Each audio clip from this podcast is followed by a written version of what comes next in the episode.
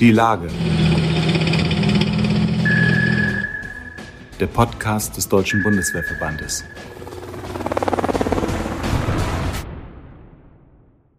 Sehr geehrte Mitglieder und Freunde des Deutschen Bundeswehrverbandes, ich begrüße Sie zu einer weiteren neuen Folge unseres Podcasts Die Lage. Heute bin ich im Gespräch mit Hauptmann AD, muss man sagen, seit einigen Tagen, Michael Scholz, der viele Jahre Vorsitzender Luftwaffe im Deutschen Bundeswehrverband ist. Ab Dezember wird das nicht mehr sein. Nach der Hauptversammlung wird es einen neuen Vorsitzenden geben. Heiko Stotz wird es wahrscheinlich sein. Und äh, wir sprechen oder ich spreche mit Michael Scholz über seine Dienstzeit bei der Luftwaffe, was sich verändert hat und wie er die Arbeit im und für den Verband in den vergangenen Jahren erlebt und gestaltet hat. Mein Name ist Frank Jungblut. Ich bin Chefredakteur des Magazins Die Bundeswehr. Ja, Michael, du hast dich mit 20 äh, Jahren entschieden, nach einer Ausbildung äh, zum Kfz-Mechaniker in die Luftwaffe einzutreten. Warum die Luftwaffe, warum nicht SER oder die Marine? Wie, wie bist du dazu gekommen? Ja, also erstmal, wir hatten ja damals noch eine Wehrpflichtarmee und das heißt, man musste ohnehin zur Bundeswehr. Ähm, man konnte das nur verhindern, wenn man sich bei Polizei und GGS bewirbt. Das habe ich zuerst gemacht, aber die haben mir aus gesundheitlichen Gründen abgelehnt. Und da mein Vater bei der Luftwaffe war, mein Opa mir gesagt hat, Junge, wenn du zur Luft, äh, wenn du zur äh, Reichs, äh, nee, was hat er gesagt, zur Wehrmacht gehst, ähm, hat er ja damals noch gesagt, er war bei der Waffen-SS ähm, der geht zur Luftwaffe. Und ich sage, Opa, warum das denn? Na, sagt, die sind immer 200 Kilometer hinter der Front, haben immer Unterkunft und was zu beißen. Und, Papa, äh, und Opa hatte recht. so, und dann ist es natürlich so, meine gleichaltrigen ähm, Freunde sind natürlich alle nach Lüneburg gegangen, weil Lüneburg hatte damals noch einen Panzer, ein Panzergrenadierbataillon, die brauchten natürlich eine Menge Menschen und haben mir so erzählt, äh, wie das da so ist. Da habe ich gesagt, nee, auf gar keinen Fall machst du sowas. Und äh, zudem hatte ich auch immer Interesse an Technik, also auch an Luftfahrzeugen. Und deswegen habe ich gesagt, wenn ich dann zur Bundeswehr gehe, dann mache ich Zeitsoldat und äh, möglichst Z8. Das war am Anfang nicht möglich. Und dann gehe ich auf jeden Fall auch zur Luftwaffe. Das hat super geklappt und ich bin ja dann auch als Luftfahrzeugwartungsmechaniker nach äh, Wittmund gekommen. Das war eine richtig tolle Zeit. Also von daher war das die richtige Entscheidung. Ich wollte gerade sagen, du hast es gesagt, die richtige Entscheidung, aus, denn aus Zeit wurde Berufssoldat. Äh, das spricht dafür, dass du es wahrscheinlich nicht bereut hast. Definitiv nicht. Wobei das war auch so eine, so eine komische Geschichte, weil ich hatte, wie gesagt, Z8 äh, angestrebt. Das ist mir dann noch irgendwann gelungen. Dafür musste ich allerdings nach Fassbech versetzt werden. Hab dort dann aber, das war ja damals noch so, die BFD-Zeit lag in der Dienstzeit, habe einen Verkürzungsantrag gestellt und konnte so nach sechseinhalb Jahren in den BFD eintreten. Musste aber vorher noch einen Antrag äh, MLFD unterschreiben. und der wurde mir dann drei Flüge später dann auch tatsächlich eröffnet und genehmigt. Hatte allerdings das große Glück, dann meine Schule in, in Lüneburg zu Ende machen zu können, das erste Jahr komplett dort abzuschließen, erst im zweiten Jahr in der Fachschule in Fassbech dann einzusteigen, sodass ich dann tatsächlich nur ein Jahr, äh, ja, wenn man so will, verloren habe und schon nach einem Jahr wieder im Unterricht stand. Du hast die Truppe verlassen und wirst ja auch den Bundeswehrverband in diesem Jahr verlassen. Ende des Jahres ist Hauptversammlung. Äh, dann wird ein Nachfolger gewählt, weil du das Amt dann abgibst. Ähm, und das, das alles in dem Jahr, wo die Luftwaffe Geburtstag hat, 65 äh, Jahre alt wird, wie auch der Verband. Die ersten Freiwilligen sind äh, im Januar 1956 in, in Nörvenich zur Luftwaffe eingerückt. Das war zehn Jahre nach Kriegsende. Äh, äh, damals war ein riesen technischer Fortschritt zwischen äh, 1945 und 1956. Das waren im Prinzip Pioniere. Äh, große Aufgabe. Die Luftwaffe musste schnell aufgebaut werden mit den bekannten Begleiterscheinungen. Äh, sind wir heute vor einer ähnlichen Situation, dass wir vor einem Quantensprung stehen, wenn man bedenkt, äh, dass ja auch der Weltraum nun künftig mit zu bearbeiten ist? Also ich denke, das kann man überhaupt nicht vergleichen. Wenn ich mir überlege, 1956, allein mit der Diskussion, ob wir denn überhaupt wieder Streitkräfte aufstellen. Das heißt, ähm, Soldaten waren in der, in der Bevölkerung nicht wohl gelitten. Das ist heute, glaube ich, schon etwas anders. Und dann musste man aus dem Stand äh, ganze Geschwader aufstellen. Das hat man häufig an irgendwelchen Standorten gemacht. Ich nehme jetzt mal meinen alten Verband, ähm, Richthofen. Die sind in Ahlhorn aufgestellt worden, kurz Zeit später nach Wittmund verlegt worden mit neuen Waffensystemen ausgerüstet worden, mussten sich ähm, quasi alle Vorschriften neu erarbeiten. Man hat wahrscheinlich erstmal Rückläufe auf die Alten genommen aus dem, aus dem Krieg. Es waren ja auch alles kriegsgediente Kameraden in Masse. Und äh, ja, was die für Belastungen hatten durch, wie gesagt, die Neuaufstellung, gleich dann wieder Verlegung oder sie wurden irgendwo anders aufgestellt als Nukleus, dann in zwei Verbände ähm, aufgespalten und so weiter. Also das ist natürlich mit der heutigen Situation überhaupt nicht zu vergleichen. Wobei, klar, wir haben durch die Herausforderungen, sagen wir mal, technologisch natürlich ähm, jetzt ganz andere Herausforderungen. Du hast es angesprochen, die Geschichte mit dem äh, Weltraumkommando, was aus dem Weltraumlagezentrum entstanden ist.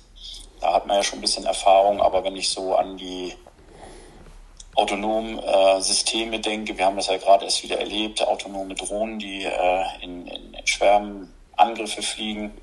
Das sind äh, natürlich ganz neue Herausforderungen, denen man sich stellen muss. Und da habe ich immer so den Eindruck, wir hängen da auch noch ein bisschen hinterher. Denn äh, die Diskussion um Drohnen ist ja gerade aktuell. Man war sich da nicht so ganz einig äh, vor der Wahl. Die SPD wollte das alles noch prüfen, ob bewaffnete Drohnen zum Einsatz kommen dürfen.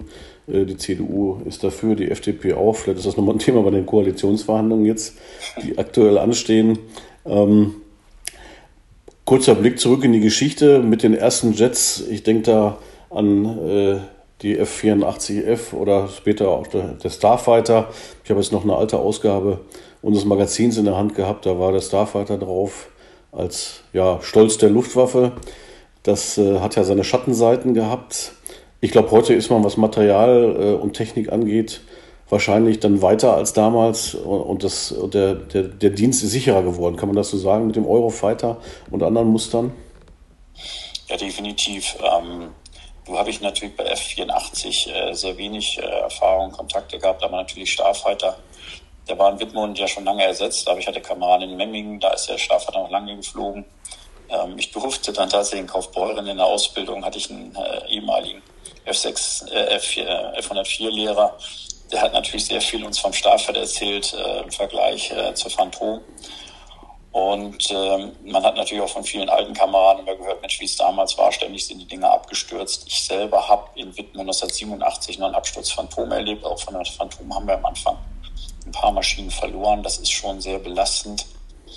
Aber seitdem hat sich natürlich in Sachen Flugsicherheit und auch was die äh, Technik betrifft, gerade der Staff hat am Anfang ja sehr viele technische Probleme, hat sich das ja deutlich gewandelt. Also heutzutage hat man eigentlich kaum noch Abstürze oder eigentlich gar keine Abstürze aufgrund technischer Fehler. Es sind fast immer Pilotenfehler. Und von daher ist natürlich gerade im fliegerischen Dienst, ähm, aber auch bei der Technik, ähm, ist auf jeden Fall wesentlich sicherer geworden. Wir haben ja kaum noch ähm, zum Glück Verluste durch äh, Unfälle. Ja. Stichwort Material, Ausrüstung. Äh, wir haben es eben schon kurz erörtert. Ähm, die Luftwaffe, wo steht sie heute äh, im Jahr des Geburtstags aus deiner Sicht? Äh, wir reden über einen schweren Transporthubschrauber. Die Beschaffung liegt mehr oder weniger auf Eis. Ansonsten die Ausrüstung ist ja immer wieder ein Thema, auch für den Verband darauf hinzuweisen, wir brauchen bessere Ausrüstung. Wie, wie ist die Situation deiner Meinung nach heute bei der Luftwaffe in dieser Zeit? Ja, wenn man so zurückguckt, hat sich eigentlich da nie irgendwas Wesentliches verändert. Wir ähm, fliegen unsere Waffensysteme, gerade in der Luftwaffe, ja, ein halbes Jahrhundert lang. Egal, auf welches System ich gucke, auf den Starfighter gucke, auf ich Phantom gucke. Jetzt Tornado wird ja auch das Alter erleben. CR53 hat das Alter auch schon fast. Und dann schauen wir uns irgendwann nach dem Nachfolgesystem um. Und da wird es dann, das merkst du ja selber auch aus der Presse, es wird dann wahnsinnig zäh. Selbst wenn man von der Stange kaufen möchte, wie jetzt den schweren Transporthubschrauber, ziehen sich diese Vorhaben immer ewig lange hin. Ähm, das ist natürlich für das Personal wahnsinnig unbefriedigend, weil häufig ist es ja so, ein System läuft aus oder man bekommt die Ankündigung, es läuft aus. Und die Besten im Geschwader fangen natürlich dann an, sich schon mal neu zu orientieren und verlassen dann das Geschwader. Ja. Und dann heißt es immer so schön, den letzten beißen die Hunde. Ne? Wenn das neue System, dann kommt es noch kaum einer da. Ähm, weil, ähm, ja, Entschuldigung, andersrum. Ne? Das Altsystem läuft aus. Das heißt, diejenigen, die das entsprechend haben auslaufen lassen, die sind dann halt noch da und müssen dann halt sehen, wie sie dann ähm, irgendwo anders, häufig auf einem anderen Standort, dann noch einen Dienstposten bekommen. Wie würdest du heute, wenn du das aus deiner Mandatsträgertätigkeit beschreibst, äh, die Stimmung bei der Luftwaffe sehen? Also wenn du eine Skala hast von 1 bis 10, wo würdest du da den Strich setzen? Oh, das ist schwierig. Es hängt natürlich immer dann viel davon ab, in welchem Verband man ist. Ne? Es gibt ja Verbände, ich nehme jetzt mal das HSG 64, die sind wahnsinnig hoch belastet.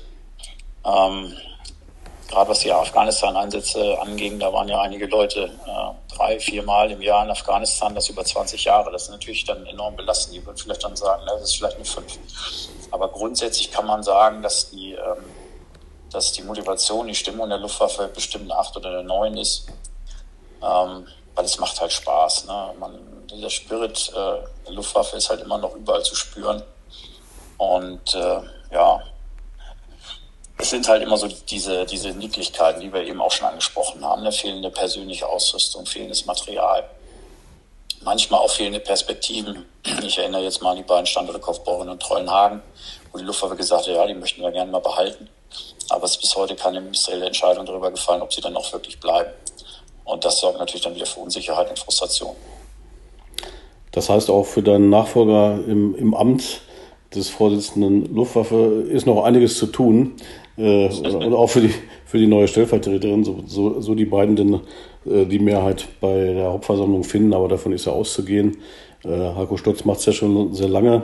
Was würdest du ihm mit auf den Weg geben, äh, was jetzt vor ihm liegt? Das wird auf jeden Fall für ihn eine, eine ja, interessante, aber auch fordernde Zeit. Ich meine, äh, wir haben natürlich jetzt auch, äh, wenn dann die Delegierten dem so zustimmen, glaube ich, eine ganz gute Mischung gefunden. Heiko als auch langjähriger Mandatsträger und auch in den Personalvertretungsgremien fest verwurzelt. Das heißt, er hat alle Informationen aus den, aus den Verbänden. Der weiß, wo es drückt äh, und kennt auch sehr vieles, sehr gut vernetzt. Und mit Hülya haben wir natürlich jemanden, äh, die kommt aus dem, aus dem Verband, hat auch Heereserfahrung. Ähm, die kann uns natürlich da äh, sehr viel unterstützen. Gerade Rammstein ist ja auch immer so ein Brennpunkt, ähm, wo wir viele ähm, sagen wir, Probleme auf einen Haufen haben mit den internationalen ähm, ähm, Verbänden dort, mit den, mit den deutschen Einheiten. Das ist, glaube ich, ein ganz gutes, ganz gutes, äh, ganz guter Misch, Mischmasch.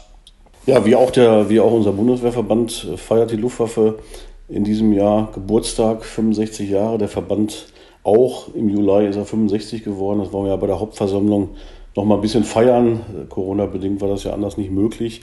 Äh, wie bist du eigentlich damals zum Verband gekommen? So, wie waren die ersten Berührungspunkte und wie ging das dann weiter, dass du dich entschieden hast, ja, mitzuarbeiten? Wie das damals üblich war. also man hat dann halt irgendwann mal einen Unterricht bekommen in der Grundausbildung und dann hat man eine Urkunde, äh, einen Mitgliedsantrag auf den Tisch gelegt bekommen und dann ist man eingetreten.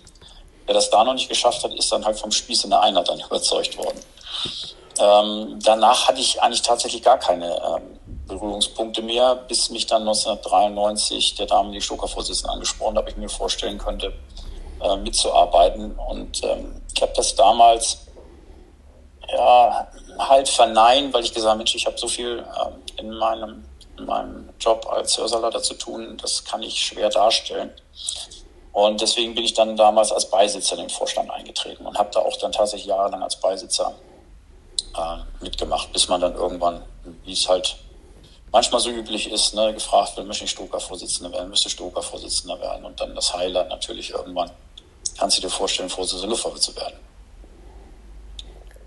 Was waren so für dich so die, die Höhepunkte deiner Arbeit als Vorsitzender Luftwaffe, wo du sagst, darauf blicke ich gerne zurück, äh, bin ja auch ein bisschen stolz drauf vielleicht?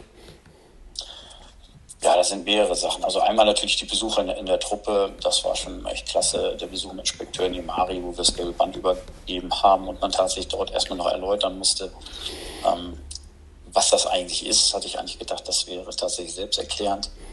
Ähm, dann war ich auch äh, mal in Jordanien äh, in meiner Eigenschaft als Vorsitzender der Luftwaffe, habe da Gespräche geführt. Das war schon klasse, was die Leute da in Jordanien geleistet haben. Und dann so Sachen wie Anfragen, ähm, können wir nicht auch Gleitzeit in Verbänden machen äh, ohne elektronische Zeiterfassung? Ich habe das damals bejaht. Man hat allerdings FÜSK gefragt und FÜSK hat gesagt, nee. Und da musste ich dann tatsächlich, weil mein Inspekteur mich gebeten hat, sprechen Sie mit Staatssekretär Rufe, Staatssekretär Rufe ansprechen, der dann äh, gesagt hat, jawohl, geht, Hauptsache die Zeitaufschreibung wird in irgendeiner Form gewährleistet. Das, denke ich mal, war ein großer Erfolg. Reachback, das war auch äh, so eine Geschichte mit Jagel ähm, ist mir leider nicht gelungen, das tatsächlich als Gesetzesvorhaben noch einzubringen, aber wir haben das ähm, zumindest in das Papier eingebracht, unsere Vorstellung von der Neuordnung der, ähm, des Versorgungsgesetzes. Da hoffe ich mal, dass wir in dieser Legislatur dann äh, dort auch Erfolge erzielen. Das ist dann Sache deiner Nachfolger sozusagen. Ähm, du, wirst ja. es, du wirst es aufmerksam betrachten. Zu guter Letzt natürlich die Frage, äh, gab es irgendeinen Wunsch äh, für, den, äh, für den Ruhestand, fürs Pensionärsleben, äh, den du dir jetzt erfüllst? Ich glaube, du bist passionierter Motorradfahrer, wenn ich das richtig gespeichert habe. Mhm. Ähm, ja, gibt, gibt, Taucher auch. Taucher auch. Also gibt es irgendwas, wo du sagst, das wollte ich schon immer mal machen, das mache ich jetzt? Oder ändert sich da gar nicht so viel? Ich denke mal, so viel wird sich nicht ändern. Was ich auf jeden Fall vorhabe, ist mal ein richtig langer, ausgiebiger Motorradurlaub. Das ist auf jeden Fall äh, nächstes Jahr geplant.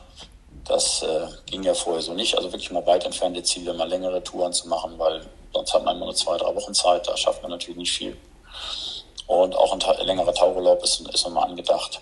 Ja, aber ansonsten werde ich dann ja so weitermachen wie bisher. Ich werde dem Verband garantiert verbunden bleiben. Und dann schauen wir mal. Ja, das war, waren offensichtlich gute 35 Jahre. Äh, wir wünschen dir, Michael, viel, viel Erfolg und viel Spaß im Ruhestand bei allem, was du vorhast und natürlich vor allem Gesundheit, dass man es auch alles machen kann. Vielen lieben Dank.